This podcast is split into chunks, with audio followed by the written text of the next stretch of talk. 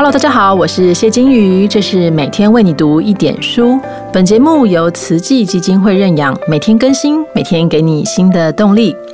我相信大家应该都有助人的经验吧，不管是出力还是出物资，我们一定都会有帮助别人的时候。可是你可能参与的多了，却在救助的行动结束之后，突然觉得，嗯，好像有点空虚，有点无力，好像再也高兴不起来了。今天邀请的来宾是林乔祥医师。林医师是花莲慈济医院精神医学部心理治疗及咨商中心的主任，参与过许多次的赈灾跟救难行动。今天就由林医师来告诉我们助人者的自我照顾。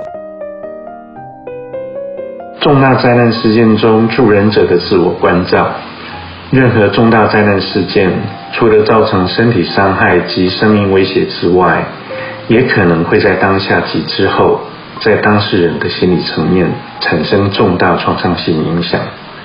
即使是专业的救灾人员、医疗团队、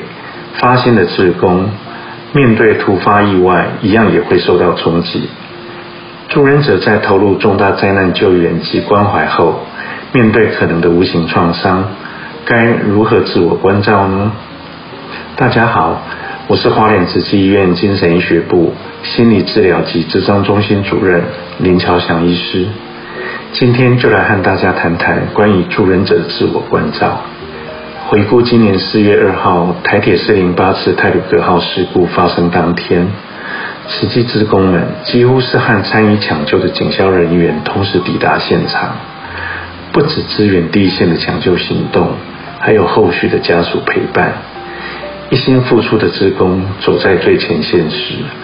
有时候也会因为一些不在预期内的状况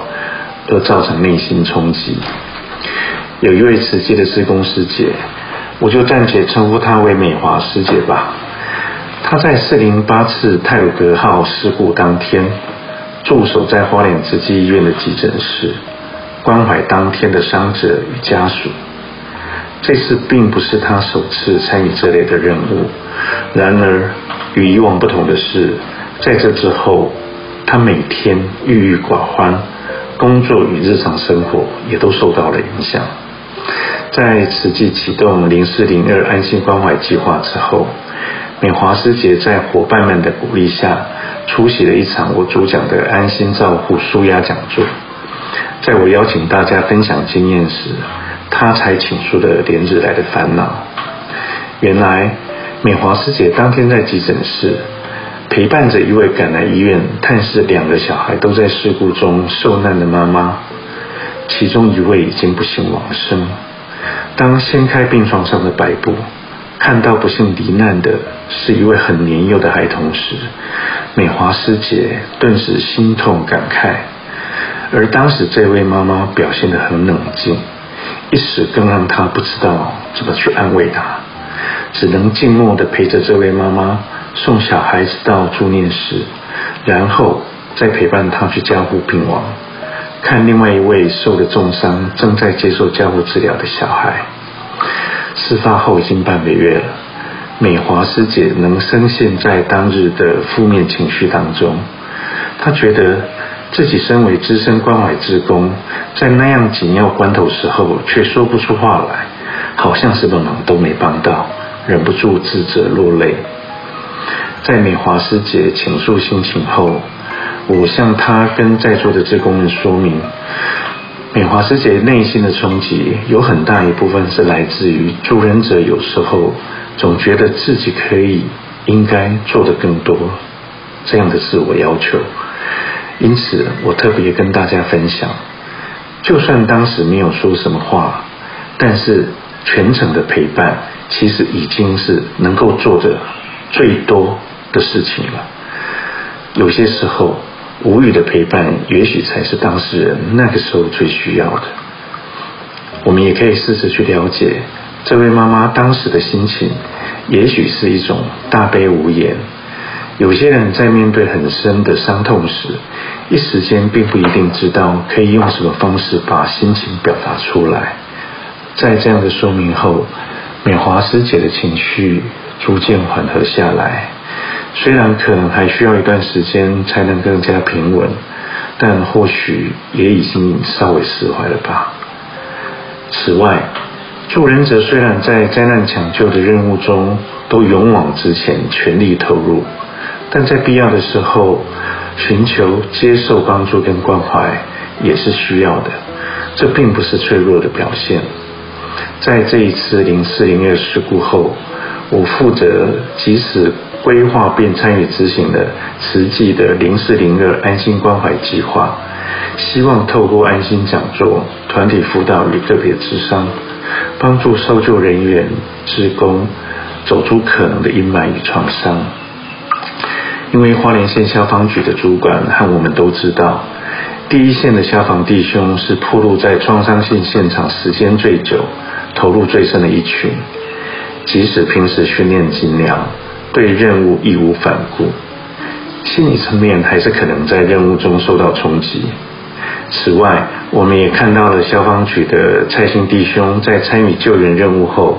在他自己的脸书上深刻表达的心声：第一线的救灾人员也需要人鼓励，需要人关怀。所以我们在任务结束后的第一周里面，就很快的为花莲县消防局的弟兄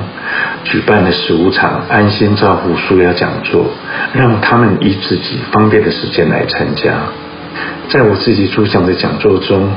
我除了感谢消防弟兄们的付出，也提醒大家在接下来的一段时间如何关照自己的身心状况。让大家知道必要的时候如何寻求协助。当场有资深的消防弟兄分享了他在历年来参与任务之后所经历的一些情绪经验跟心理转折。这样的分享也让许多位比较年轻的弟兄们能够敞开心胸的提出各自的经验跟感受。对于灾难发生后救援者的强烈使命感及可能伴随的无助感，其实我颇能感同身受。这样的经验是源自于九二一大地震带给我的震撼教育。一九九九年七月，我在完成精神科专科医师训练的时候，同时也取得了博士学位。但是九月二十一号深夜，在南投集集发生了。瑞士规模七点三的强震，从那时候起到接下来的几天，我看着听着灾区的各种讯息，虽然直觉一定有什么需要精神科医师的协助，但是当下真的想不出来能做些什么，甚至一度觉得，说不定我站在灾区静静的敲木鱼，都比在那边说我是有博士学位的精神科医师，我来帮你要来的有作用。回想当时的状况，我想是我自己还没有准备好，也不清楚如何适当的用自己专业的角色去面对这样的突发重大灾难，还有里面需要帮助的人们，以至于对自己精神科医师的身份出现了自我认同危机，一度被强烈的无力感笼罩。而这样的感觉，在之后的几年，随着国内精神医疗的发展和我自己的学习，还有我自己透过参与二零零三年 SARS 疫情时松山医院的专责病房，二零零七年印尼爪哇地震，二零零八年四川汶川地震之后，慈济医疗团队派出的医疗救护团灾区去进行。灾难性事件之后的精神医疗及心理复位工作，逐渐累积的临床试验，这样的无力感才慢慢的减少。即便是精神科医师面对突发的意外，一样也会受到冲击。但透过找到自己的定位，发挥自己的角色功能，我慢慢的可以去做一些事情。那也借着在过程当中做这些事情来安顿自己。现在的我比较懂得调试了，偶尔有被排山倒海而来的负面情绪压得喘不过气的时候，我自己也会试着尝试一些自己的做法，或是寻求同彩的专业协助，厘清问题并处理困境。所以，我们就来看看，就在任务结束之后，可以尝试做的几件事情，来转换心情。像是给自己一段时间适应可能重复出现的想法跟梦境，重新融入原本的生活，养成借由写日记整理思绪的习惯，将担忧的心情从脑中排除，或是从事有氧运动，让自己大口喘气、流汗，把压力的感觉排出体外。透过正向活动，像接触大自然，甚至是做家事，暂时放下烦恼，也可以试着转换思考，用不同的角度看待所处的情境。譬如，将眼前的经历当成一个无常的课题来学习，